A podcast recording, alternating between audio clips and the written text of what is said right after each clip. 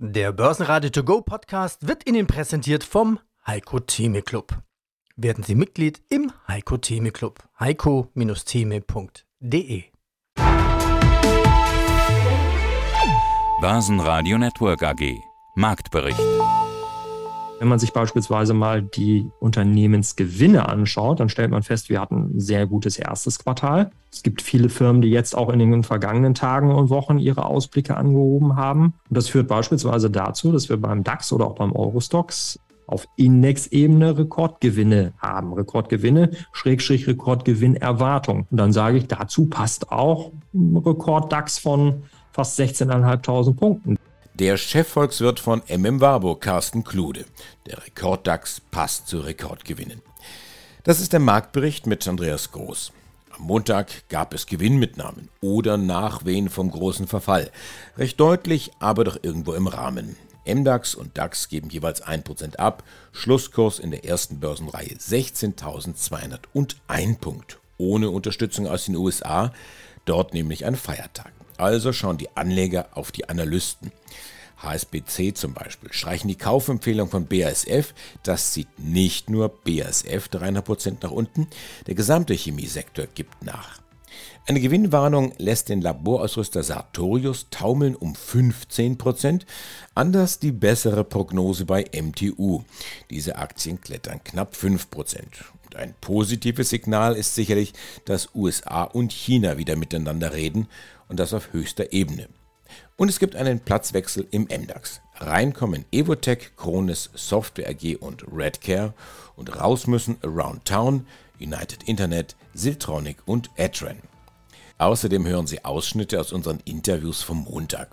Da haben wir zum einen den Fondsadvisor Marco Grassmann zu Monopolen in Nischenmärkten. Er sagt, dieser Burggraben ist ein echter Vorteil für Anleger. Finanzexperte Steinbeiß aus München sieht noch keine Euphorie an den Märkten, eher ein Sweet Spotting.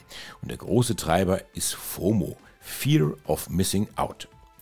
Wikifolio-Trader Gordon Gecko sagt, mit Nischen kannst du Geld verdienen und noch einmal Chefvolkswirt von M. Warburg Carsten Klude, er sieht schon erste deflatorische Tendenzen. Börsenradio Network AG die Expertenmeinung. Mein Name ist Carsten Klude. Ich bin Chefvolkswirt bei MM Warburg und Co. in Hamburg und zuständig auch für die Vermögensverwaltung. Wir haben ja das Thema KI, künstliche Intelligenz. Also ich glaube, die Amerikaner sind da momentan führend, das, was ich so, so raushöre. Und heute warnt der Spiegel, das Nachrichtenmagazin Spiegel, vor einem gefährlichen KI-Hype an der Börse. Also ich weiß nicht, wie Sie das sehen, aber in meinen Augen allzu weit hergeholt ist das nicht. Nein, auf der anderen Seite, wenn der Spiegel warnt und wenn, wenn auch andere warnen, heißt das ja, es gibt zumindest ja vielleicht dann doch noch ein gewisses waches Auge. Also man ist jetzt nicht in totaler blinder Euphorie. Ich denke auch, das ist, naja, weiß nicht, ob man das als Exzess schon beschreiben kann, aber das ist viel Fantasie, drücken wir es mal so aus. Es ist sehr viel positive Fantasie mit diesem Thema verbunden und das hat gerade auch amerikanische Technologiewerte natürlich beflügelt. Aber mal ganz ehrlich, wenn wir mal uns mal zurückerinnern, was so wirtschaftlich passiert ist in den vergangenen 20, 25 Jahren, dann haben wir ja eigentlich immer feststellen müssen, dass wir, wenn ein neues Thema aufgekommen ist, was vielleicht das Potenzial dazu hat, die wirtschaftlichen und auch vielleicht die gesellschaftlichen Dinge zu verändern, zu revolutionieren, ich weiß, es ist ein großes Wort, aber dann weckt das natürlich das Interesse der Börse und der Anleger und überhaupt der Menschheit. Und das ist, glaube ich, nichts, was jetzt innerhalb von drei Wochen wieder ad acta gelegt wird. Also Sie sind ja auch schon lange genug dabei. Erinnern wir uns mal an TMT-Blase, Internet, Ende der 90er Jahre. Das hat ein paar Jahre richtig getragen. Da dachte man schon, okay, also das ist wirklich die Revolution. Dann hat man irgendwie ab 2000 festgestellt, naja, viele Geschäftsmodelle basieren dann vielleicht nur auf Klicks und nicht auf wirklichen unternehmerischen, äh, tollen Begabungen und äh, Geschäftsmodellen. Dann kam das böse Erwachen und drei Jahre ging es deutlich nach unten, um dann später aber festzustellen, na ja, also gab doch ein paar ganz gute Ideen und das Internet ist lebendiger denn je. Und vielleicht 2007 mit der Einführung des neuen iPhones, da wusste man auch nicht, ist das jetzt revolutionär oder nicht. Und heute wissen wir, wir kommen ohne diese kleinen Dinger gar nicht mehr klar. Die haben unser, unser gesamtes Arbeits- und Privatleben äh, fest in der Hand. Und ob das mit der KI bei allen Unternehmen, die da jetzt mitspielen und mit einbezogen werden, ob das der Fall sein wird, das können wir heute einfach noch gar nicht beurteilen. Aber mich würde es eben auch nicht wundern, wenn dieses Interesse auch an der Börse und damit steigende Kurse, wenn das erstmal weitergehen wird. Und wenn Sie das ganze Interview hören wollen, Dann nutzen Sie unsere App oder besuchen Sie börsenradio.de. Mein Name ist Marco Grassmann, ich bin der Fondsadvisor des Alphastar Europafonds ich habe oft so den Eindruck, dass da auch die Marketingabteilungen immer sehr viel mitreden und sagen, wir sind die Marktführer in dieser ganz speziellen Nische, um eben diesen Begriff der Marktführerschaft zu spielen. Was ja mhm. sicherlich, ja, ein bisschen was anderes ist oder vielleicht deutlich was anderes ist als das Thema Monopol, oder? Ja, das ist manchmal in der Tat so, wir nehmen uns ja sehr viel Zeit und schauen uns auch das Unternehmen und natürlich den, den Wettbewerb an. Und da kann es durchaus in, in unserem Research schon mal vorkommen, dass zwei Unternehmen sich als Marktführer ein und derselben Nische oder ein und desselben Marktes darstellen. Da wären wir dann natürlich erstmal hellhörig und natürlich skeptisch. Und das ist dann natürlich eine Frage, wie man sich abgrenzt, wie man den Markt abgrenzt. Da erzählt man gewisse Nebenmärkte oder Seitenmärkte noch, noch dazu oder lässt man die außen vor? Wen stuft man auch als Konkurrent überhaupt ein? Also das kann sehr schnell haarig werden. Und wir müssen dann halt genau schauen und auch verifizieren. Deshalb reden wir auch immer mit Konkurrenten oder ehemaligen Unternehmen, die doch vielleicht das Segment verlassen haben, um, um da halt zu verifizieren, was dann letztendlich wahr ist. Aber es stimmt schon, Unternehmen haben natürlich immer einen Anreiz, sich als Marktführer, als dominierende Firma darzustellen. Und da muss man dann manchmal mit, der, mit dem zweiten Auge genau hinschauen. Genau, dann, dann reißt ja unter Umständen mit dem entsprechenden Research den den Mantel des Marketing da gnadenlos herunter und sagt, jetzt gucken wir mal genau hin. Was seht ihr denn dann? Welche Unternehmen äh, gehen denn genau in diese Nische, in dieses Monopol in einem Nischenmarkt? Gib mir doch mal Beispiele.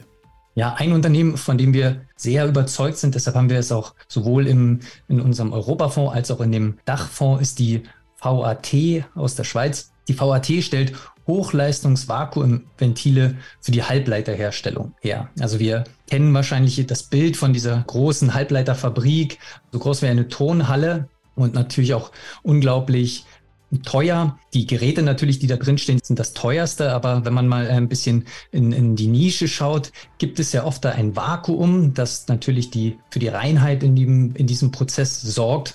Und die brauchen natürlich Ventile, um, um dieses Vakuum zu steuern. Und die müssen natürlich eine Menge an Druck, Temperatur aushalten, aber auch ähm, präzise, sehr präzise funktionieren. Und da gibt es diese VAT, die ja ein, ja, wir würden es fast sagen, Monopolist ist, die 75 Prozent Marktanteil in diesem Markt halten und natürlich dort äh, die, eine wichtige kritische Funktion darstellen, obwohl das einzelne Ventil oder auch eine Fülle an Ventile im Vergleich zum Gesamtbudget einer Halbleiterfabrik sehr gering sind. Also das ist durchaus noch eine Nische. Und hier haben wir halt wir, wie eingangs erwähnt, geschaut, was gibt es denn dann noch für Wettbewerber? Warum kommen die denn auf so einen hohen Marktanteil und ist das dann wirklich nachhaltig für uns? Weil das ist ja natürlich sehr wichtig, wenn wir investieren, wollen wir dann, dass dieser Marktanteil nachhaltig so hoch bleibt, vielleicht sogar noch ein Stückchen steigt. Und wir haben uns erstmal schwer getan, die verbleibenden Wettbewerber zu identifizieren. Und wenn wir sie gefunden haben, dann waren die so klein, dass das ganze Forschung- und Entwicklungsbudget von VAT genauso groß ist wie der Umsatz des Wettbewerbes. Also das muss man sich mal auf der Zunge zergehen lassen. Wie wollen diese kleinen Unternehmen denn diese ganze Forschung und Entwicklungskapazität, die VAT dort aufgebaut hat, um die Ventile immer weiter zu entwickeln, überhaupt einzuholen? Und wir denken, dass das aufgrund der Marktverteilung ja nahezu unmöglich ist. Guten Tag, mein Name ist Markus Steinbeiß von der Vermögensverwaltung Steinbeiß und Hecker in München. Es gibt aber auch Menschen, es gibt Leute, die rechnen fest damit, dass die Inflation wieder zurückkommt und zwar schon nächstes Jahr 2024 und dann auch wieder die höheren Zinsen. Mit dem rechnen wir auch. Wir müssen uns aber im Klaren sein, dass es enorm schwierig ist, auf der Zeitachse das festzumachen. Und wir konstatieren momentan eine Notenbankpolitik, allen voran auch der, der EZB, die in einen sich beginnenden Abschwung restriktiver wird. Und das ist jetzt nicht unbedingt neu, was insbesondere die EZB betrifft. Die EZB ist, zeichnet sich aus unserer Sicht eher dadurch aus, dass sie Auto fährt und nur in den Rückspiegel sieht, als durch die Frontscheibe. Und sie mit Datenmaterial und Modellen agiert, die nachlaufend sind. Und das birgt immer die Gefahr, zu spät im Zyklus zu sein oder wie die Briten sagen, behind the curve zu sein. Und das ist so die Gefahr, die ich auch sehe, die Sie jetzt hier andeuten, dass die Wirkungen der Zinserhöhungen diesseits und jenseits des Atlantiks sie erst noch entfalten werden. Aber wie wir jetzt in den letzten Monaten gesehen haben, ist das ein sehr, sehr langsamer Prozess. Ich denke, wir sind in diesem disinflationären Zyklus, in einer Inflationsphase weit fortgeschritten und es wird uns auch nicht verwundern, wenn wir in sechs, sieben Monaten über deflationäre Risiken sprechen und entsprechend dann das Zinsmuster oder die, die, die Zinsstrukturkurve sich noch einmal deutlich absenkt. Aber jede Intervention, also im expansiven Bereich, dann, was dann wieder sicherlich geschehen wird seitens der Zentralbanken, wird aufgrund der strukturellen Inflationstreiber inflationär werden. Und insofern werden wir, und das wird die aller Voraussicht nach die nächsten Jahre auszeigen, wir werden enorme Schwingungen und Amplituden sehen, was Inflationsraten betrifft, was Zinsraten, was Zinssätze betrifft. Klartext Wirtschaft. Der Podcast für die Macherinnen und Macher von morgen. Mein Name ist Andrea Gerhardt. Mein Name ist Frank Fercher. Wir reden hier über alles, was die Wirtschaft bewegt. Wir sprechen über alle wichtigen Fragen. Zum Beispiel, welche technischen Innovationen beeinflussen denn eigentlich das moderne Unternehmertum? Oder mit welchen Strategien kann der aktuelle Fachkräftemangel effektiv bewältigt werden? Hört rein. Überall, wo es Podcasts gibt und nachgelagert wahrscheinlich aus, was die Preislichkeit von Esseklassen betrifft. Auch dieses Interview hören Sie in voller Länge auf börsenradio.de oder in der Börsenradio-App. Carsten Klude, ich bin Chefvolkswirt bei MM Warburg und Co. in Hamburg. Wir hatten jetzt den dreifachen Verfall vergangenen Freitag. Da sagt man immer, da werden die Karten neu gemischt. Haben Sie auch Karten neu gemischt, neu ausgespielt, neue Strategie? Nee, ich glaube, das wäre auch nicht gut, wenn man als Vermögensverwalter äh, seine Strategie irgendwie im Kartenspiel suchen würde. Also das, das wäre mir dann doch, das ist dann ja Glücksspiel. Ich meine, klar, Börse ist zum Teil Glücksspiel, aber wir versuchen dann ja dann doch auch immer da die wirkliche, die wirklichen Zusammenhänge und die, die Wahrheit zu finden. Also Karten sind nicht neu gemischt worden. Was äh, mir auffällt, ist, dass wir lange Zeit ja eine sehr große Skepsis hatten die scheint jetzt so langsam zu weichen. Also wenn man sich so Stimmungsindikatoren anschaut, die man wöchentlich erhebt in Amerika, beispielsweise so Sentiment-Indikatoren, dann haben wir jetzt seit zwei Wochen erstmals wieder deutlich mehr Bullen, also die eine positive Entwicklung in den kommenden Monaten erwarten als Bären. Da könnte man sagen, okay, das ist vielleicht ein gewisses Warnsignal. Ich habe mich vorher ehrlich gesagt immer ganz wohl gefühlt mit der Skepsis, die da war, weil ich gesagt habe, okay, wenn so viele skeptisch sind, dann haben sie wahrscheinlich auch schon verkauft, dann ist das Potenzial für weiterfallende Kurse nicht so groß. Auf der anderen Seite, jetzt müssen natürlich diejenigen, die jetzt erst optimistisch geworden sind, auch erstmal ihre Portfoliostrukturen anpassen. Also insofern glaube ich auch, dass diese grundsätzlich positive Entwicklung an der Börse, dass die durchaus noch, noch weitergehen wird. Und ein ganz wichtiger Punkt für mich, und da sind wir wieder bei der wirtschaftlichen Entwicklung und dem Zusammenhang mit der Börse. Wenn man sich beispielsweise mal die Unternehmensgewinne anschaut, dann stellt man fest, wir hatten ein sehr gutes erstes Quartal. Es gibt viele Firmen, die jetzt auch in den vergangenen Tagen und Wochen ihre Ausblicke angehoben haben. Und das führt beispielsweise dazu, dass wir beim DAX oder auch beim Eurostox auf Indexebene Rekordgewinne haben. Rekordgewinne, Schrägstrich Rekordgewinnerwartung. Und dann sage ich, dazu passt auch ein Rekord-DAX von fast 16.500 Punkten. Denn das Kursgewinnverhältnis, also die Bewertung, die ist nach wie vor überhaupt nicht teuer. Der DAX ist niedriger bewertet als im Durchschnitt der vergangenen 20, 25 Jahre, obwohl wir in diesem Jahr bereits so eine hervorragende Wertentwicklung gesehen haben. Also da ist jetzt aus meiner Sicht eben, und das ist der große Unterschied zu den Ende der 90er Jahren, das ist jetzt nicht alles nur heiße Luft, die da drin ist. Ja, hallo, ich bin Uwe Jennert und bin bei Wikifolio unter Gordon Gecko 74 unterwegs. Wozu braucht man bitte schön UV-Lampen? Also spontan fällt mir da die Pizza Gourmet aus dem Film Lambock ein. Und das gefragt, warum bitte schön Dr. Höhnle? Zur Dr. Höhnle habe ich auch einen sehr schönen längeren Kommentar bei mir im Wikifolio geschrieben. Ich möchte jetzt auch nicht alles wiederholen, damit äh, sozusagen die Leute sich nicht jedes Mal damit langweilen. Um es kurz zu machen, das Unternehmen hat praktisch den Professor Höhnle jetzt nach 47 Jahren verloren. Beziehungsweise verloren, er ist aus dem Aufsichtsrat ausgeschieden. Also nicht, dass man jetzt denkt, es ist was Ernstes passiert.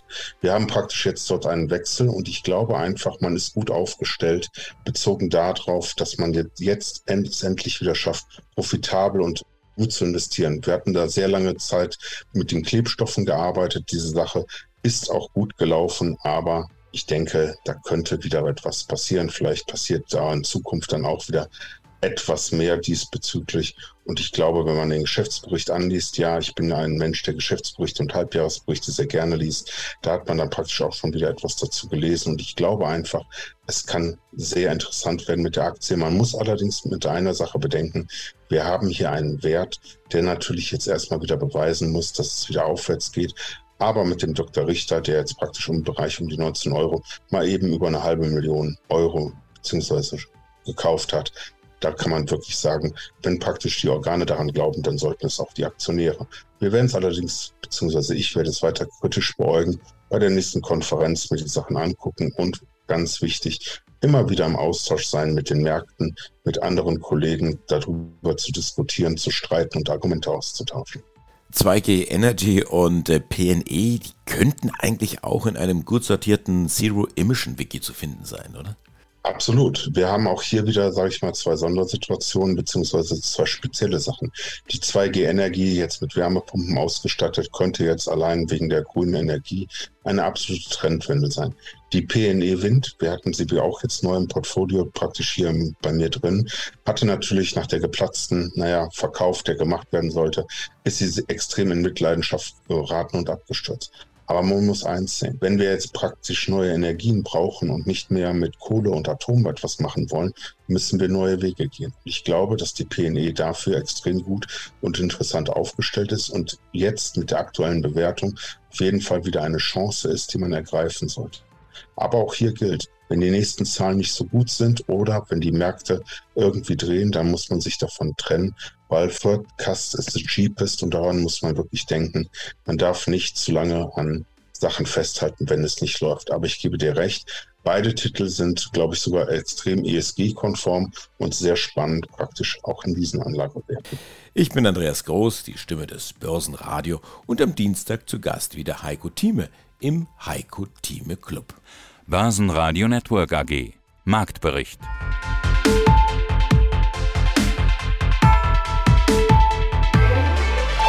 Das Börsenradio Nummer 1. Börsenradio Network AG. Der Börsenradio To Go Podcast wurde Ihnen präsentiert vom Heiko Theme Club. Werden Sie Mitglied im Heiko Theme Club. heiko-theme.de